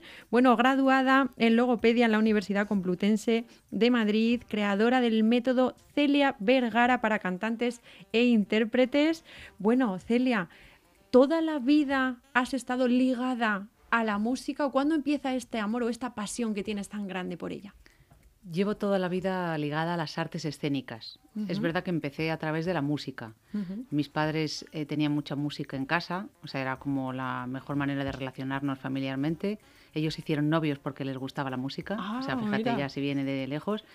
Y entonces, eh, bueno, pues siempre ha estado muy ligada a mí pero ya fue como a partir de que había que dedicarse a algo y no sabía muy bien a qué dedicarme. Yo no sabía que cantar era una profesión, yo estaba más perdida que una perdiz, de verdad. Y entonces dijeron, bueno, pues si se le da bien cantar y todo el mundo dice que canta bien, ¿por qué no le animamos a que cante? Porque yo era muy, muy, muy tímida. Total, que fue en esa época cuando empecé a... Me metí a la universidad, en ese, eh, porque cuando estudié logopedia fue más adelante. Os estoy contando de todo así de repente. Sí, sí, sí, sí, sí. todo el rollo, pero bueno, el caso es que fue eh, desde pequeñita siempre está ligado a la música y siempre he trabajado y he vivido de la música. Toma ya, toma ya. Bueno, claro, viniendo de, esa conjunción, ¿no? De dos personas que son amantes de la música, pues no podía salir otra cosa que no fuera Celia Vergara, ¿no? Con, con su supervoz. Bueno, tenemos el método Celia Vergara y además un taller dentro de muy poquito, ¿verdad? El 5 de noviembre. El 5 de noviembre hago un taller que me encanta, porque normalmente hago talleres de princesas. Y me dicen muchas veces los alumnos, pero ¿cuándo vamos a hacer uno? Porque aunque sea de princesas, a veces vienen chicos también, ¿eh? Dicen, ¿y por qué no hacemos uno de malas? Además que a mí se me dan muy bien los personajes de mala en las malvados, ¿no? Sí, hago la madre en Enredados, sí. Madre sabe más y tal. Y entonces esos personajes son muy interesantes. Los malvados son muy, muy interesantes. Entonces voy a hacer el, por primera vez uno que es de villanos y villanas y es el 5 de noviembre en Madrid, en un estudio de grabación profesional. Y bueno, nos lo pasamos muy bien, aprendemos mucho y disfrutamos un montón siendo malos. Porque digo que demasiado buenos somos ya en, en el día a día. Ay, madre mía. Esa es buena. Así que hay que ser malvado alguna vez, si no, Sí, si no señor. explotas. Muy bien, muy bien. Además, bueno, es la época de Halloween, ¿no? Esa- Yo creo que está muy sí, bien, sí, ¿no? Muy bien ambientado. Perfecto. Bueno, ¿cómo sabes que la música es tu pasión? Para todas aquellas personas que estén escuchando, ¿no? Que te estén escuchando a ti como referente musical, ¿cómo sabes que, que tu camino va por ahí, ¿no? Porque habrá muchas personas que les guste mucho, eh, que no mm, sepan o no, o les cueste mucho decidir, ¿no? Si dar el salto y dedicarse profesionalmente a ello. ¿Cómo sabes que es tu pasión o cómo lo supiste tú en tu caso? Yo creo que cualquier persona que canta todo el día es cantante. Porque hay veces que... Aquí ¿no? hay muchos. Aquí hay muchos, ¿verdad? O sea, es decir, tenemos muchas dudas a veces, pero debo dedicarme a esto, puedo, valgo para ello, no valgo. Tú no sabes para qué vales o no hasta que no lo vas desarrollando. En realidad, tú lo que sientes es lo que tú dices, la pasión. Hay algo que te mueve. Tú sabes que hay una de las actividades que se dan en la vida, o por, al menos una, como dice el libro del elemento, que, por, en la cual tú fluyes y de manera involuntaria casi lo haces, ¿no? Entonces, si, tú- si a ti te sale cantar, te brota cantar, es que eres cantante. Otra cosa es que tú puedas desarrollar más o menos esa habilidad o crear una profesión o darle o materializarlo pues en forma de darle de hacer un CD eh, hacer un, un disco una película. Me refiero ya hay muchas maneras de manifestar ese arte. Y nosotros lo que hacemos es acompañar a todas esas personas que tienen esa inquietud esa pasión a desarrollarla a creer en ella y realmente hacerla materializar eso que ellos sienten. ¿Y de qué manera lo materializas al inicio? Pues a mí me gusta cantar, canto en la ducha, a mí me han dicho que no valgo, pero a mí yo, yo siento que sí, que valgo. Hay mucha gente que dice, sí, yo sé que valgo para cantar, pero me dijeron de pequeño que no valía. Quiero probarlo, quiero... Nosotros les ayudamos a que lo experimenten y a que se suban al escenario. A veces es la primera vez y otras veces es gente que ya es profesional, pero que, de- que está a lo mejor em, perdido en ese momento, no sabe por dónde tirar, eh, en que cómo seguir en un proceso creativo, cómo darle forma a un proyecto, hacerse un hueco en el mercado, pues todas las cosas que ya tienen que ver con la profesión. Pero la pasión es lo que tú sientes. Cuando tú te enamoras de alguien, no lo decides, te enamoras, ¿no? Pues si tú estás enamorado de la música, es que eres músico o eres cantante. Otra cosa es que hasta dónde puedas llegar con ello. Y depende de las cosas que hagas para lograrlo, ¿no? Ujú. Qué profundidad. Qué Ah, profundidad, sí. que- que como estamos en eclipse. Se mía. nota, se nota. ¿Qué crees que es lo más difícil en el recorrido de la música a nivel profesional y qué crees que es lo mejor que te puede dar la música? lo mejor que te da la música es que, siem- que te ayuda a conectar. Te ayuda a estar conectado contigo y a conectar con los demás. Entonces es inevitable que vayas creciendo. Entonces es una, la- una de las mejores herramientas de desarrollo personal cuando alguien realmente eso le vibra.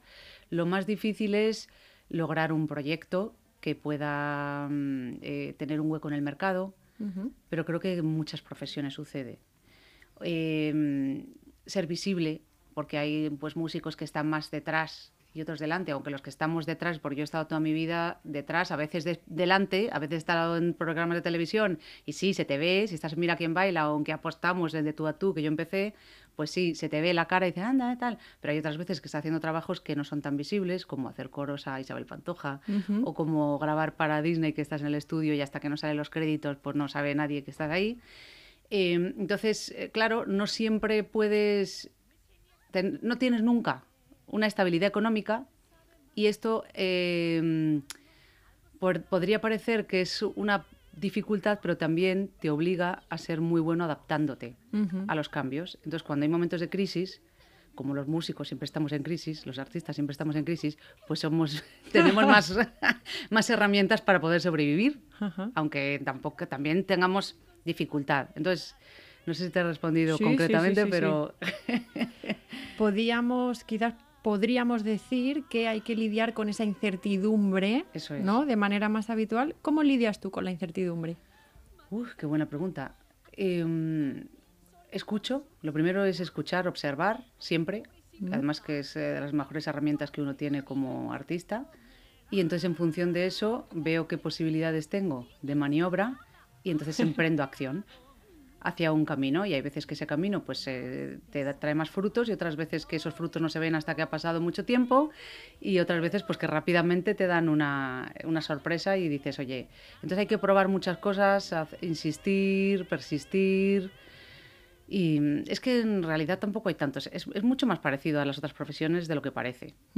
Y yo creo que estamos en un momento en el que pues es más fácil que en otras épocas, ¿no? Que, que ser artista pues era más raro. Ahora hay mucha más gente que, se atreve a ser artista. Y antes era solo, pues yo cuando empezaba a, cantar pensaba que era como de un, alguien que tenía que ser famoso. Yo veía a Julio Iglesias en la tele, veía a Rafael, yo digo, claro, esa gente es como si fuera el rey, ¿no? ¿Sabes lo que como es que, que, es alguien que, que le han tocado con una varita mágica o que por nacimiento le ha tocado representar ese papel, pero que no, hay, que no te labrabas un una profesión e ibas haciendo que eso diera sus frutos, ¿no? Siempre rodeado de gente que te. de, equipos, ¿no? Porque los artistas no son solamente.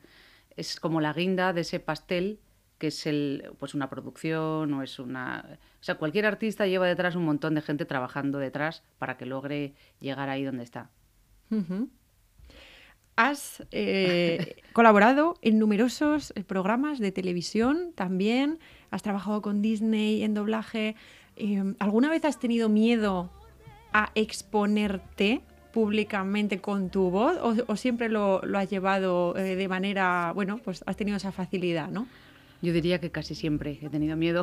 O sea, algunas veces no tienes miedo porque cuando estás rodando mucho, hay, o sea, hay veces en tu, en tu vida que estás como muy. que fluyes muy bien y, que, estás cantando todo el rato, pues con unos, con otros, que es una por la mañana en un lado, por la tarde en otro, de teatro, por la tarde en una fiesta de empresa, y entonces de repente en esos. como estás tan subido a los escenarios todo el rato, es menos difícil que, te, que pueda haber un riesgo de que te confundas o que dudes de ti. Cuando paras más o haces cosas, eh, por ejemplo, ahora que yo estoy dedicada más a la docencia y tengo que salir a cantar menos a menudo, pues cuando sales es como otra vez como, ay, Dios mío, eh, o sea, todo nuevo. Y entonces al final te tienes que enfrentar a todos los miedos otra vez o a miedos distintos que te van apareciendo. Entonces siempre es un reto subirse al escenario. O sea, que no hay, no hay un momento en el que lleguemos, ¿no? Y, digamos, yo esto lo hago como, como quien sale por su casa, ¿no? Con las zapatillas de, de, estar por casa. siempre, ¿tú crees que es bueno tener un poquito de, de miedo antes de salir o un poquito de, respeto, incluso, digamos? Yo creo que el miedo no es malo. Eh, lo que pasa es que hay que saber utilizar esa energía para canalizarla a, tu favor. Entonces ya que hay que ir desarrollando esa habilidad de eh, o sea, el miedo a veces no apetece, ¿no? Porque me da pereza enfrentarme a él ahora porque estoy cansado, ¿no? Pero de repente, eh, cuando tú trasciendes eso, te das cuenta y si utilizas esa energía para ti, te das cuenta de que ahí estaba, había fuerza. No era algo que fuera en tu contra. Si tú lo dejas al margen y no lo dejas fluir a través tuyo, entonces se convierte en un enemigo.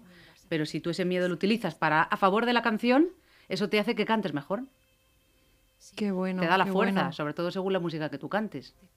Sí, es como el trampolín, ¿no? O el empujón, depende de. la energía. La energía, depende de cómo la, canalices. Bueno, aquí. Es, que estoy un poquito, perdóname, conceptos nuevos. Como si fuera. O sea, que estoy muy motivada. ¿No entiendes lo que te quiero decir? ¿no? Que dice lo, mi hijo, Bueno, eh, mira qué música nos están poniendo. A ah, ver, a ver, a ver.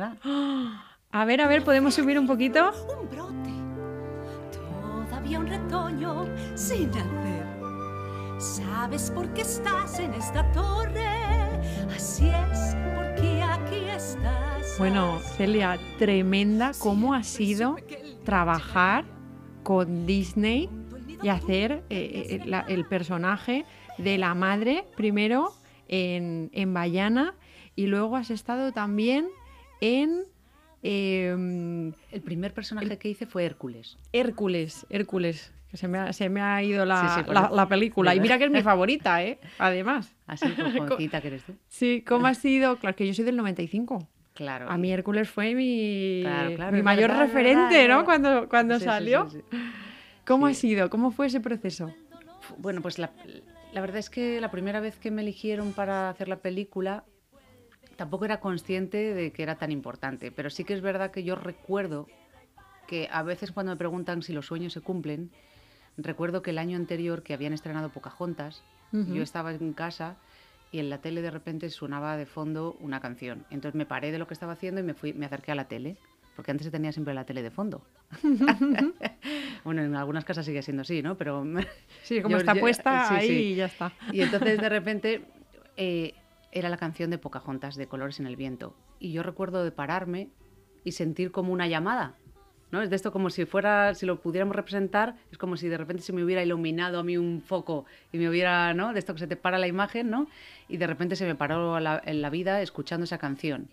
Y dije, y pensé, pero ni siquiera lo verbalicé, ojalá pudiera yo cantar una canción así de bonita. ¡Wow!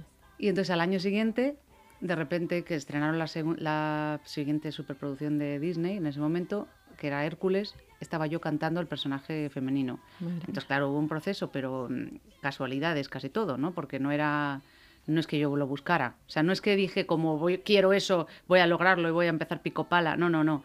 Pero sí que fue como que me... O sea, sí, yo lo siento como una llamada, ¿no? La llamada. Qué interesante, qué interesante, ¿no? Porque al final sí que la tuviste y, esa acción al final se, tomó, ¿no? Por parte de lo que sea, vamos a llamarlo universo, vamos a llamarlo, ¿no? Pero que se hizo realidad, qué bonito, qué bonito. ¿Te has sentido identificada con algún personaje que hayas eh, doblado? Con todos en algún momento. Eh, yo me, considero bastante intérprete, eh, actriz, aunque siempre he sido muy tímida y entonces eso ha sido un poco hándicap de hecho, empecé a hacer interpretación por eso, porque mi profesor de canto me dijo, toma, cantas muy bien, pero toma esta tarjetita y vete a estudiar interpretación porque eres demasiado tímida, ¿no? Entonces, eh, yo me considero intérprete. ¿Y eso qué significa? Pues como que eh, me veo muy capaz de entender lo que sienten eh, todas las, todos los personajes, o una persona empática, ¿no? Que entiende lo que van sintiendo las diferentes personas. Entonces, cuando tú te pones a interpretar un personaje, yo lo hago desde el abordaje de de lo que siente esa persona, de me pongo en la piel de esa persona y, luego lo, lo, represento a través de la canción o de la voz. Pero mm, entonces con todos los personajes tengo algo que ver, con los más tontitos, los más perversos y los más buenos. ¿Hay, ¿Hay, algún personaje que te haya eh, costado un poquito más? Hombre, Madre sabe más.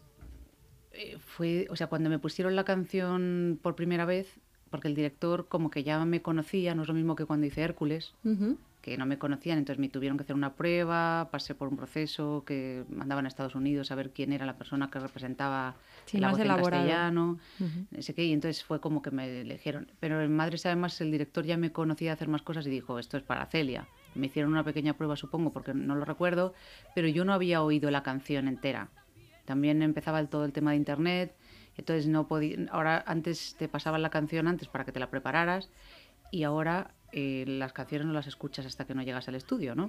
Entonces, bueno, el caso es que esa canción, cuando yo vi que hacía los rajados estos que madre, yo decía, esto ser incapaz de hacerlo porque yo cantaba más bien eh, tipo Barbara Streisand, aunque había hecho cosas de funky, de soul, pero no era mi potencial de hacer ese tipo de rajados y esas cosas. Y cuando me dijeron, tienes que cantar esto en el mismo estudio, yo pensaba, este director, o sea, por dentro, yo digo, se ha equivocado, se ha equivocado, digo, esto no es para mí, no es para mí, menos mal que no lo dije.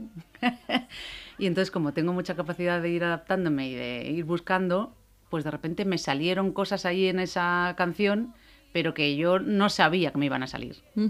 Entonces, sí lo pasas un poco, porque dices, Dios mío, puede que no me salga, porque hay veces que hay algo que no te puede salir, ¿no? Y sí, es como que al final tienes que construir tú eh, la personalidad a través de la voz del personaje, que eso imagino que no tiene que ser un, proceso fácil. No es fácil, sobre todo porque cuando tú vas a doblar una canción, no sabes cómo es la canción, no sabes cómo es el personaje, tienes que memorizar la melodía. Allí en el instante, tú la oyes en inglés y encima está escrita en castellano y tienes que, hombre, te la van a cantar un poco la persona que ha hecho la adaptación pero eh, tienes que rápidamente estar escuchando Madre sabe más. Y entonces tienes que ver cómo pongo la voz. Tengo que decir la letra en castellano. Tengo que ver cómo se mueve el personaje, meterlo en el tiempo con la música, dar las notas de afinación. Entonces parece que no, pero son muchos procesos simultáneamente que tienes que, ir realizando a nivel mental. Entonces, em, pues bueno, eh, lo que pasa es que, ¿cómo puedes resolver algo así? Pues a base de haber hecho muchos trabajos previos que te van dando eh, habilidades que, que, a lo mejor vas aprendiendo de una manera más académica y otras menos académica, que es ir cogiendo todas esas herramientas y las vas aplicando sin darte cuenta, ¿no? Pero es como ir cogiendo del baúl un montón de piececitas y cuál es la que encaja y a, veces la encuentras más rápido y otras veces menos rápido. Bueno, yo voy a aprovechar que te tengo aquí, que esto no pasa todos los días, para ver si le apetece a Celia cantarnos a capela un trocito de Madre sabe más. a ver si me sale, es que pena sin el tono. Ah, bueno, pónmelo otra vez un poquito, si no te importa. Madre sabe, yo creo que era esa. Eres una frágil flor, un brote Todavía un retoño sin nacer. ¿Sabes por qué estás en esta torre? Así es, porque aquí estás a salvo. Siempre supe que el día llegaría, que pronto el nido tú querrías dejar. Pero aún no. créeme, amor, madre, sabe más Madre mía, Celia, ¿me puedes adoptar y me voy a tu casa y te estoy escuchando todo el día? No digas dos veces, ¿eh? Ay, madre mía. Bueno, impresionante, impresionante. Aquí es que tenemos muchos fans de, Disney también, en, la radio, en Darte Formación. Nos, nos, gusta un montón porque también está muy ligado al desarrollo personal, ¿no? Siempre hay un personaje que hace ese viaje, ese viaje del héroe, ¿no? Tan, tan famoso también. Así que mm, voy a aprovechar ahora que estamos hablando de este viaje del héroe para preguntarte, ¿crees que todos los sueños se pueden hacer realidad? Yo si te hablara así sin pensar mucho, yo creo que no. Vale.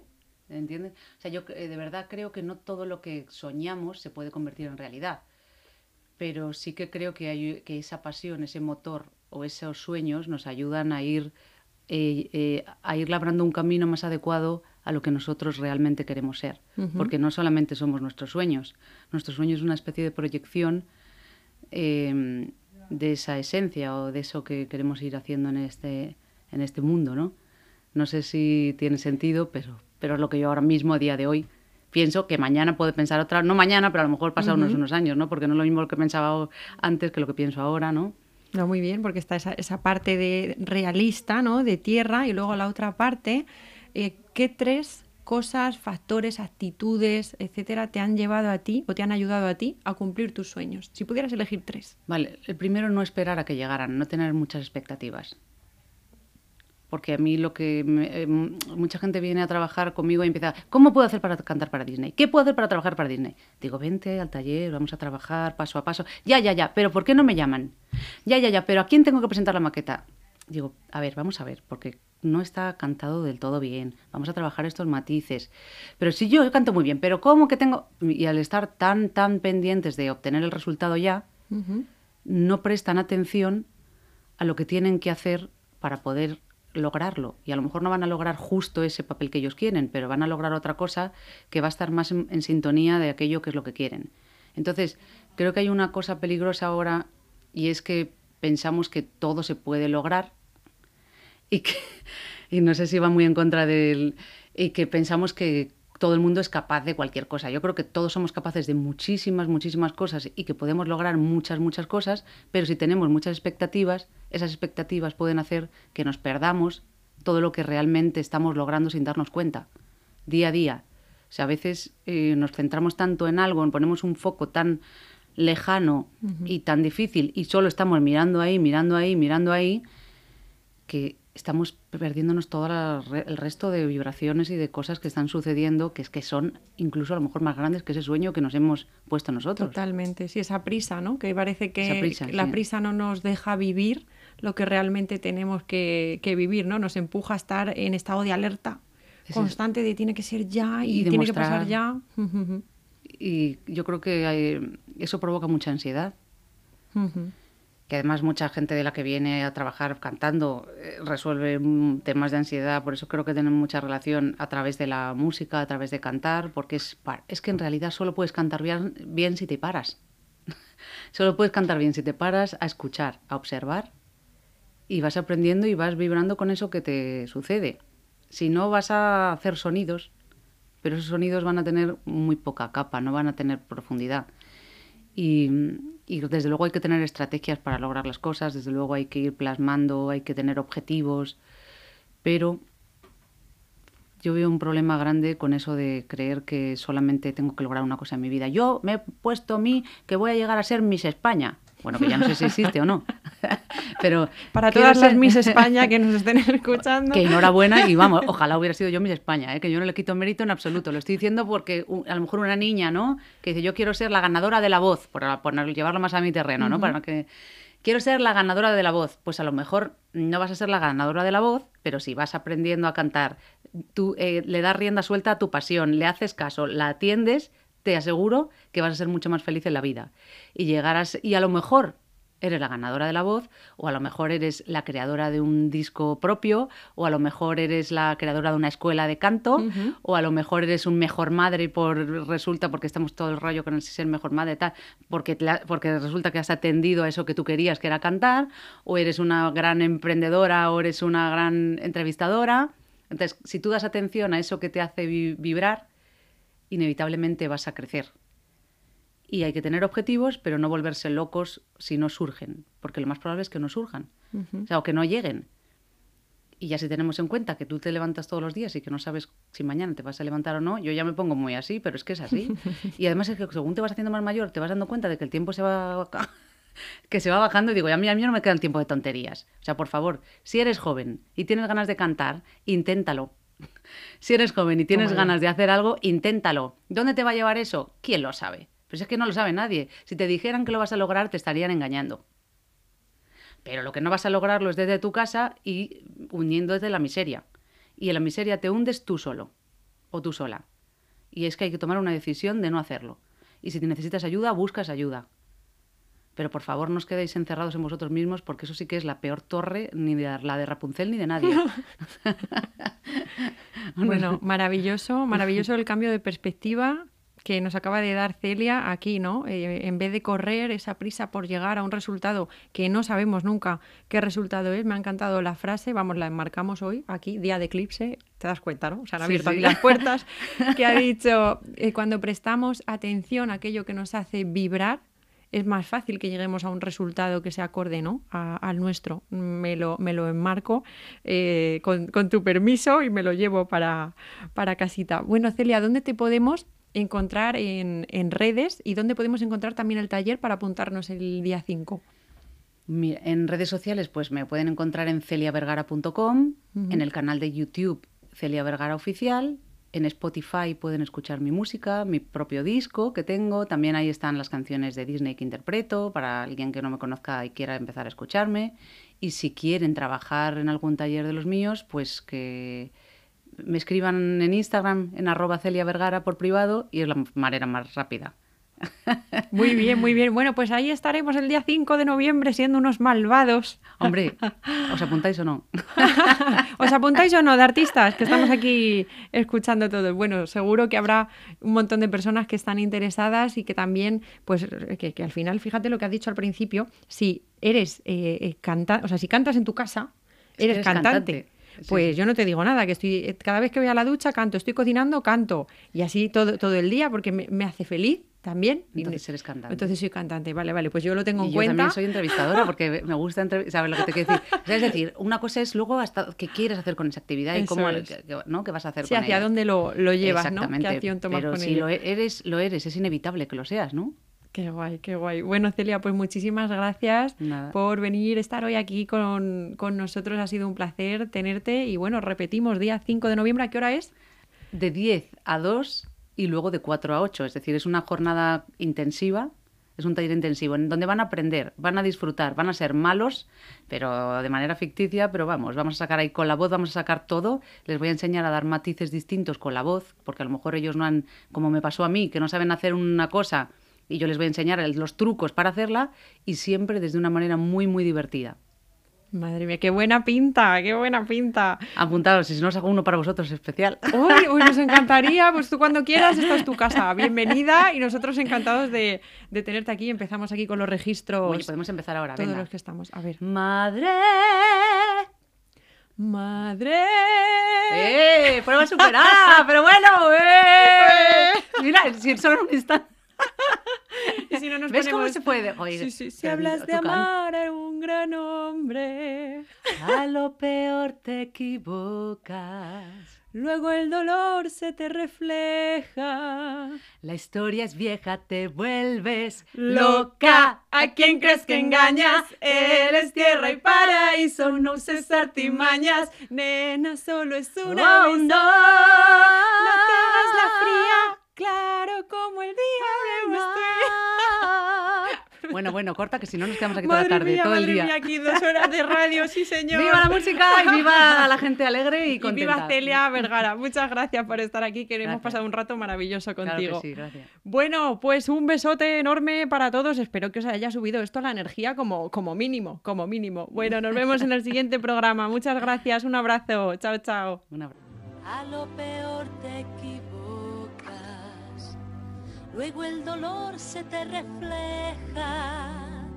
La historia es vieja, te vuelves loca. ¿A quién crees que engañas? Él es tierra y paraíso, no uses artimañas. Nena, solo es una oh, no. no te hagas la fría, claro como el día de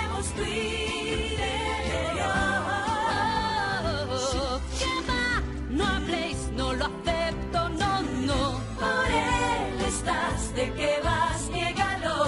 Es un cliché, yo lo sé, no es amor. Todo es hermoso.